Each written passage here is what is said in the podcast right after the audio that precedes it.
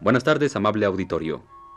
Radio Universidad de México presenta Literatura Española, un programa a cargo del profesor Luis Ríos.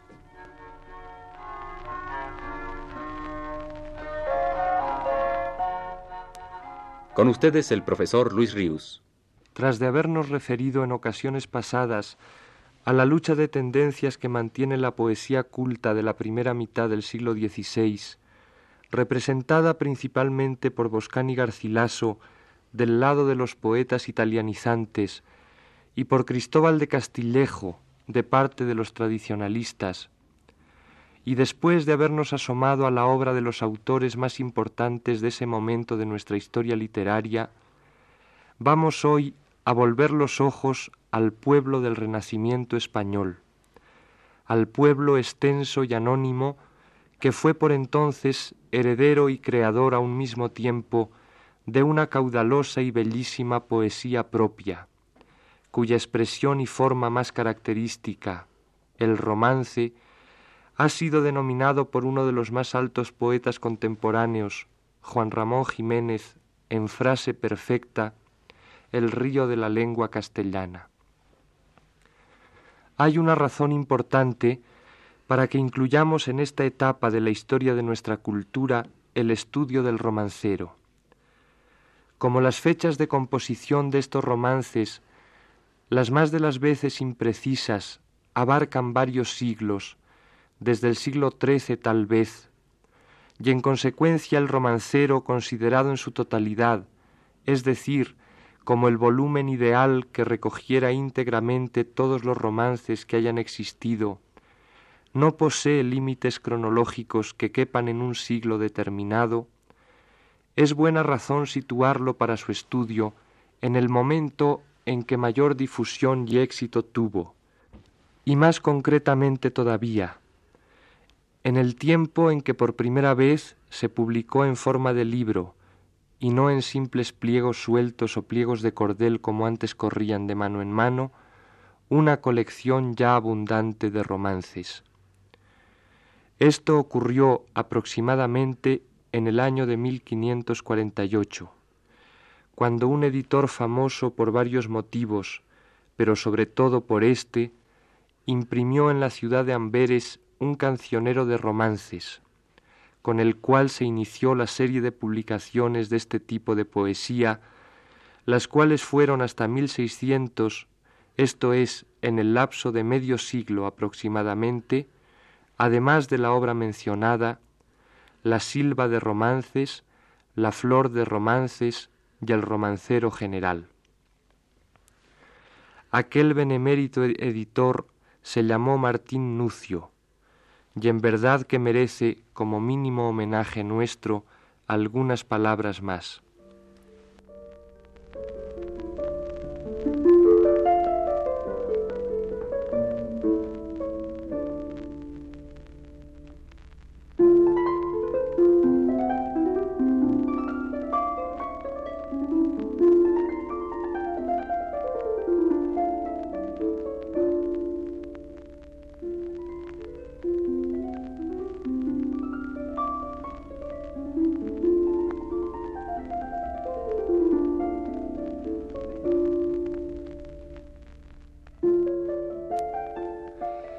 Martín Nucio es, como decía, el primer editor de una colección grande de romances.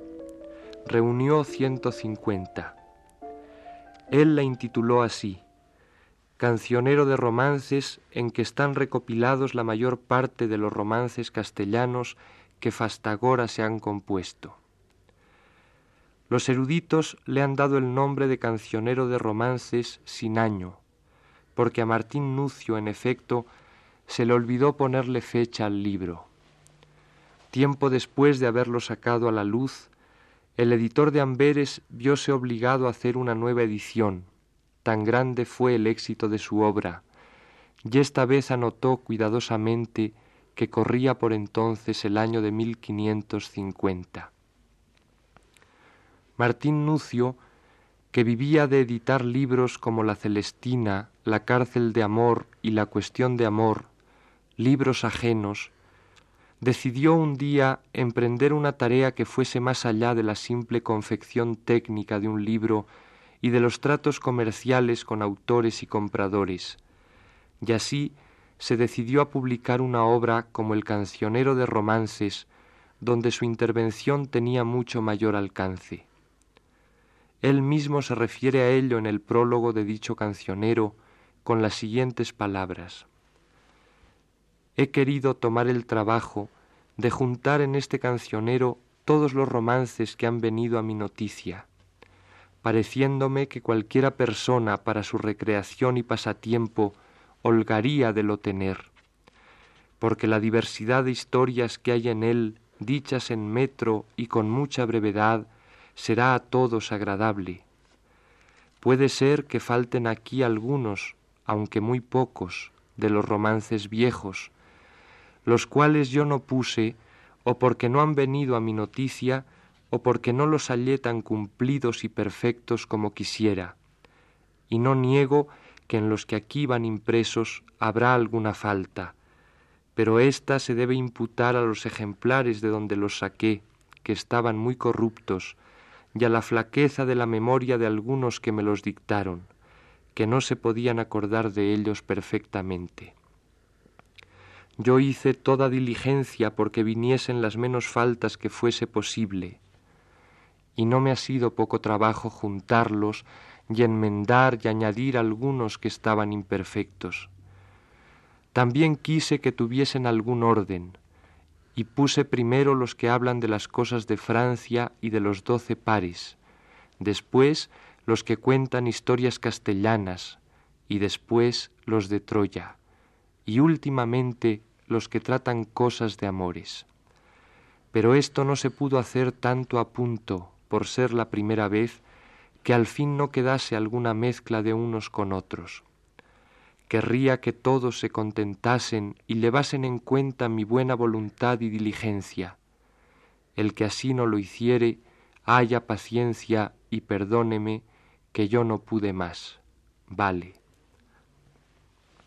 ¿Y quién puede haber que no se contente y que no tome en cuenta la buena voluntad y diligencia de Martín Nucio?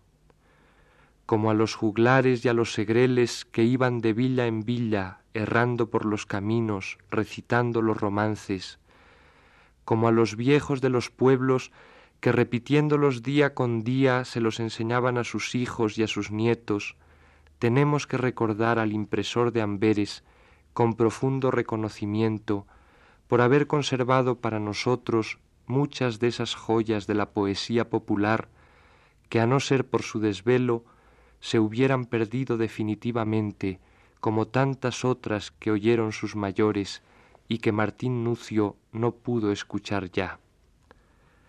Su esfuerzo no se redujo a copiar los romances ya impresos y que corrían de mano en mano en pliegos de cordel.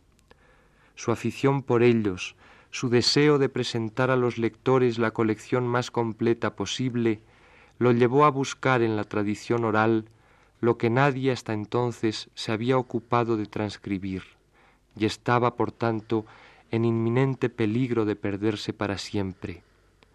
Se mezcló entonces con los soldados, con los aventureros, con los viandantes, con los mercaderes españoles que andaban por aquellas tierras, y les instó a que le cantasen o le recitasen los romances que supieran. Recurrió desde luego a los judíos sefarditas, que expulsados de la península en 1492 hubieran llegado a Amberes a establecerse, los cuales eran como sus hermanos de raza diseminados por otras partes del mundo, fieles guardadores de las tradiciones españolas.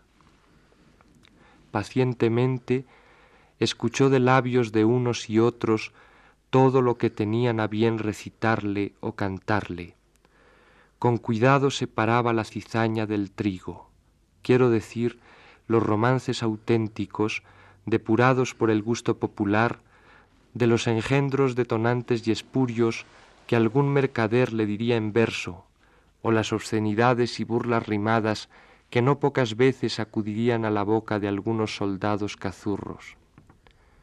Todo, repito, lo escuchaba Martín Nucio con santa paciencia después de tres o cuatro barbaridades salidas de la boca de un rufián, podía venir sin que el recitador lo advirtiese algo apreciable que Nucio anotaría enseguida para su libro.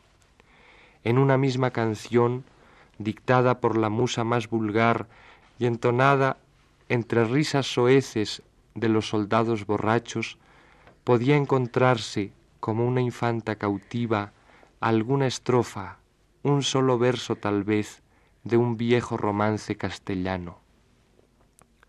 Meses, años enteros empleó el editor de Amberes en esa labor sin desfallecer. Y cuando ya nadie recordaba un solo romance que no se lo hubiera recitado a Martín Nucio, él se encerró en su casa a continuar su trabajo. Hasta ese momento su tarea había sido la de recopilador pacienzudo, meticuloso, y el resultado era satisfactorio. Pero faltaba algo más. Él lo dice en su prólogo. Yo hice toda diligencia porque viniesen las menos faltas que fuese posible, y no me ha sido poco trabajo juntarlos y enmendar y añadir algunos que estaban imperfectos. También quise que tuvieran algún orden. Cumplido el papel de escudriñador, era tiempo de hacer las veces de ordenador y hasta de poeta. Martín Nucio, pues, se sintió parte del pueblo que los cantaba, oyó en sus adentros la voz fresca, humilde, lozana de la inspiración popular española y se dio a añadir y quitar versos, a enmendar otros, con la misma desenvoltura y autoridad del juglar que acomodaba su mercancía al gusto de la gente que le aplaudía y le pagaba. No otra cosa ha hecho en nuestros tiempos don Ramón Menéndez Pidal, cuyo nombre debe quedar unido al de Martín Nucio por la común devoción a nuestro romancero, no bien la talla intelectual de uno y otro sea tan distinta, el cual confiesa en el prólogo de su flor nueva de romances viejos. La mayoría de estas variantes de romances proceden de textos antiguos ignorados, o de nuevas versiones modernas obtenidas de la tradición oral. Algunas son de mi propia inventiva. Y añade, al introducir esas variantes, creo que no hago sino seguir los mismos procedimientos tradicionales por los que se han elaborado todos los textos conocidos. La mezcla de dos o más versiones de un mismo romance se observa en todos los cancioneros viejos, y por su parte todo recitador, tanto antiguo como moderno, retoca y refunde el romance que canta. La tradición, como todo lo que vive, se transforma de continuo. Vivir es variar. Y la justificación que en el siglo XX da Menéndez Pidal a su trabajo, avalando sus enmiendas al romancero por el conocimiento que de él tiene, hubiera podido darla también Martín Nucio en el siglo XVI con las mismas palabras y decir, yo aprendí desde la niñez, yo después, para estudiar la esencia y la vida de la poesía tradicional, he buscado los restos antiguos del romancero en las bibliotecas principales de Europa. Nucio en los pliegos impresos o manuscritos que circulaban entonces y en los cancioneros generales. Los he buscado con avidez en la tradición viva y los he oído cantar en multitud de pueblos. Yo me encuentro así, termina diciendo en el siglo XX Menéndez Pidal, lo mismo que pudo haber dicho a mediados del siglo XVI Martín Nucio, que soy el español de todos los tiempos que haya oído y leído más romances. Y lo que resulta más admirable para nosotros, volviendo a la labor de Martín Nucio, tal vez insólito en nuestra época, es que ese afán de conocimiento de la poesía popular española, ese desvelo por recogerla en un volumen y darla al público lo más completa y lo más depurada posible, ese celo y ese amor por conservar una hermosa tradición como tal, participando en ella activamente como creador, no estaban en el ánimo de un profesor y erudito como Menéndez Pidal, o de un poeta de oficio como García Lorca, sino en el ánimo de un hombre de negocios simplemente, de un mercader en libros, sin más título ni honra, y que por ello posiblemente era desdeñado o menospreciado por profesores, eruditos y poetas de su tiempo. Guardemos siempre, pues, los amantes de la poesía popular española, del romancero, el recuerdo de este Martín Nucio, gala de editores.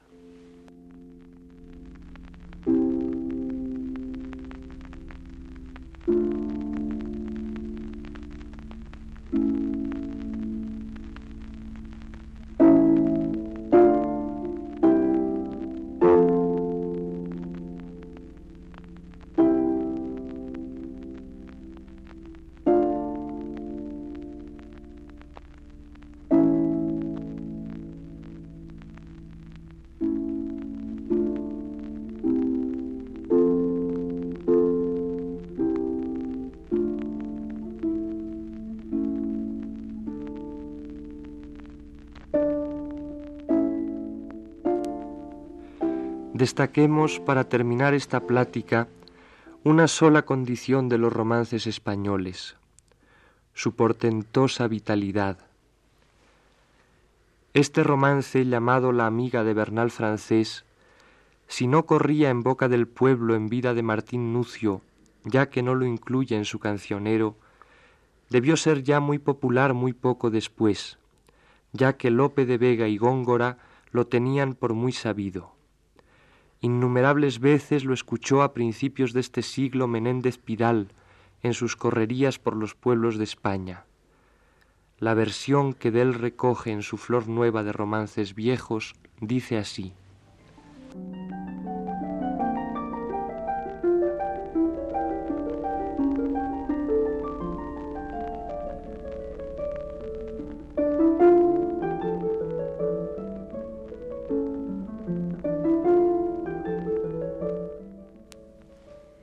Sola me estoy en mi cama enamorando mi cojín.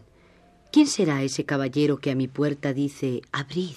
Soy Bernal francés, señora, el que te suele servir de noche para la cama, de día para el jardín. Alzó sábanas de Holanda, cubrióse de un mantellín, tomó candil de oro en mano y la puerta bajó a abrir. Al entreabrir de la puerta, él dio un soplo en el candil. Válgame Nuestra Señora, Válgame el Señor San Gil. Quien apagó mi candela puede apagar mi vivir. No te espantes, Catalina, ni me quieras descubrir, que a un hombre he muerto en la calle. La justicia va tras mí. Le ha cogido de la mano y le ha entrado al camarín. Sentóle en silla de plata con respaldo de marfil. Bañóle todo su cuerpo con agua de toronjil. Hízole cama de rosa, cabecera de alelí. ¿Qué tienes, Bernal francés? Que estás triste aparte de mí. Tienes miedo a la justicia. No entrará aquí el alguacil. ¿Tienes miedo a mis criados? Están al mejor dormir. No temo yo la justicia, que la busco para mí. Ni menos temo criados, que duermen su buen dormir. ¿Qué tienes, Bernal francés? No solía ser así. ¿Otro amor dejaste en Francia o te han dicho mal de mí? No dejo amores en Francia que otro amor nunca serví.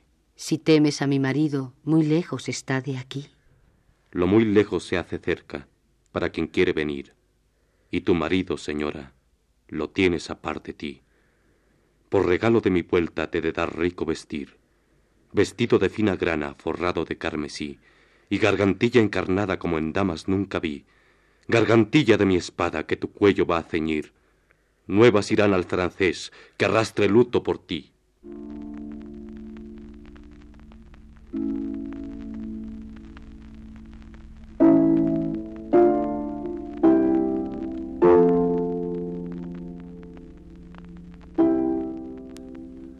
Pues bien, he aquí otra vez este romance con música y todo, tal como lo escucharon hace seis o siete años, cantado por unas viejecitas de un pueblo leonés, los editores de un disco de folclore español a mi puerta está sola, larilarero, Yo no me levanto a abrir, la, Yo no me levanto a abrir, la, El buen francés soy señora, larero.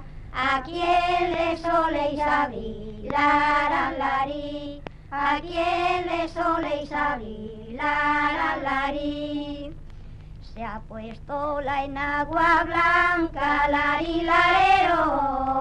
y se ha levantado a brillar, larí, y se ha levantado a brillar, larí. Al desatrancar la puerta, la se le ha apagado el candil, larí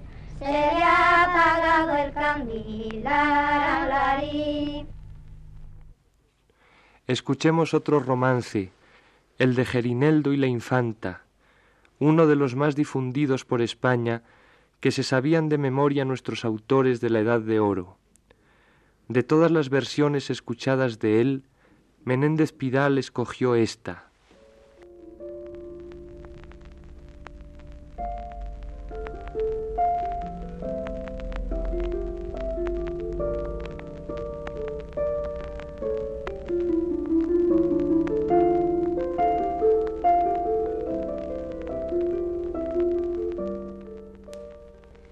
Gerineldo, Gerineldo, paje del rey más querido, quien te tuviera esta noche en mi jardín florecido.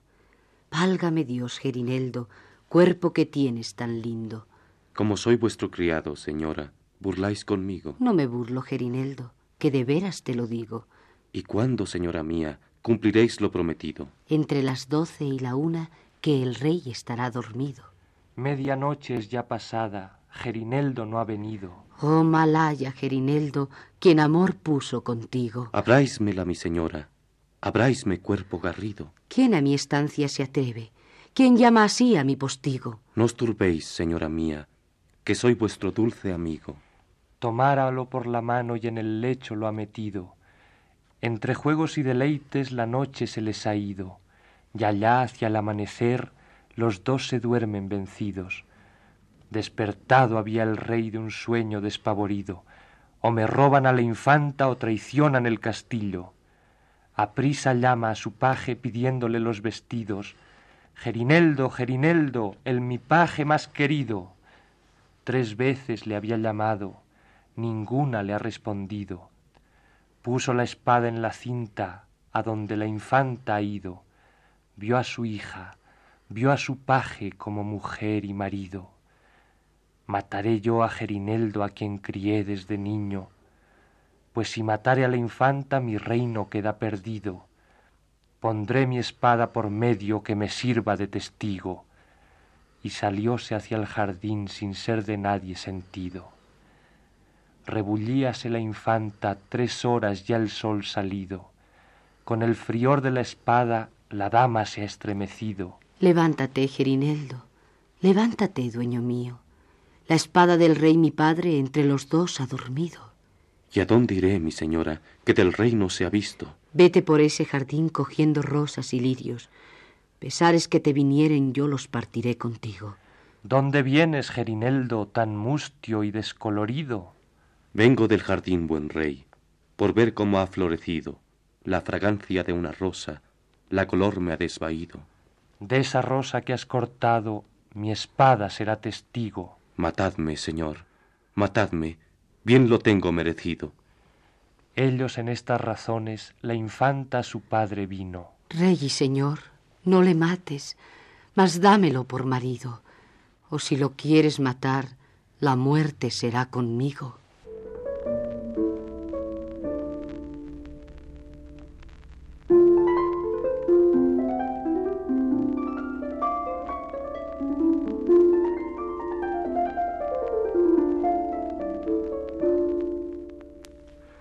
Romance de Gerineldo y la infanta siguen cantándolo hoy muchos miles de españoles.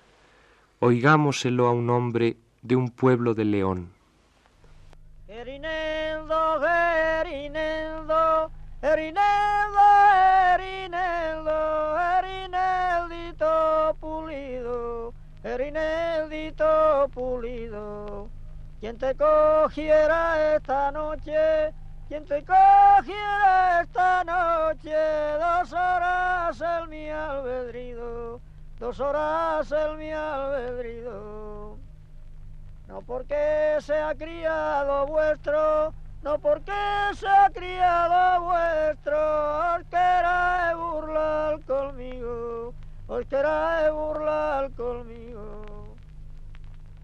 Y para terminar, vamos a escuchar otro romance. Se trata, dice Menéndez Pidal, de una reliquia, aunque muy destrozada de los antiguos cantos, que en versos paralelísticos componían los juglares galaico-portugueses del siglo XIII y propagaban en sus viajes no sólo por León y Castilla, sino hasta Navarra y Valencia. Es este.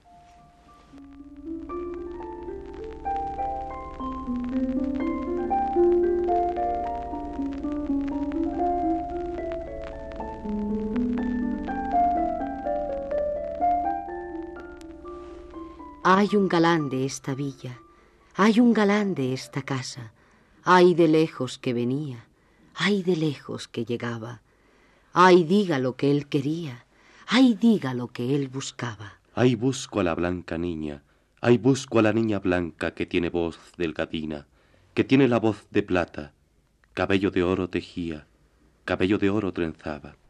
Otra no hay en esta villa, otra no hay en esta casa. Si no era una mi prima, sino una prima hermana, ay de marido pedida, ay de marido velada. Ay diga a la blanca niña, ay diga a la niña blanca, ay que su amigo la espera, ay que su amigo la aguarda al pie de una fuente fría, al pie de una fuente clara, que por el oro corría, que por el oro manaba, a orillas del mar que suena, a orillas del mar que brama. Ya viene la blanca niña, ya viene la niña blanca, al pie de la fuente fría que por el oro manaba. La tan fresca mañanica, mañanica, la tan clara. Ay, venga la luz del día, ay, venga la luz del alba.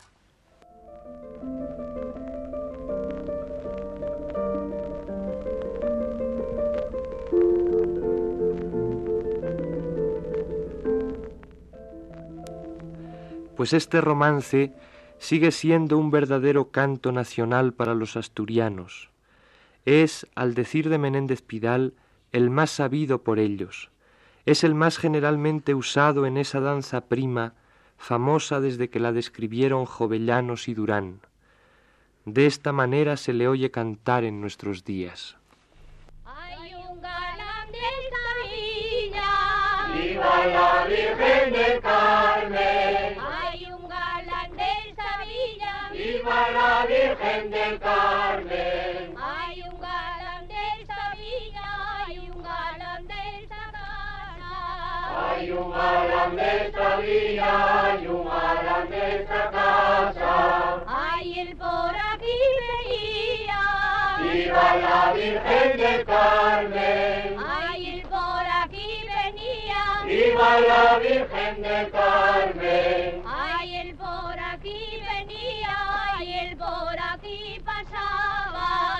Pasaba. Ay, el por aquí venía. Ay, el por aquí pasaba. Ay, diga lo que él quería.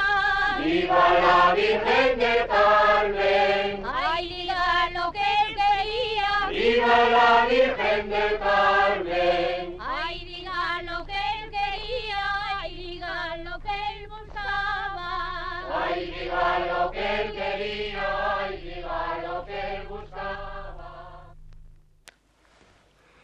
Apenas si hemos logrado hoy apuntar el tema del romancero, y no obstante la premura con que un curso de literatura española como este se ve impelido, no nos resignaremos a pasar demasiado a la ligera por el río de la lengua castellana, el romance, y sobre todo el romance popular.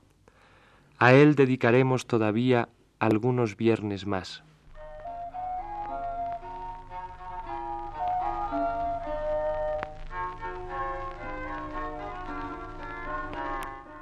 Radio Universidad de México presentó Literatura Española, un programa a cargo del profesor Luis Ríos.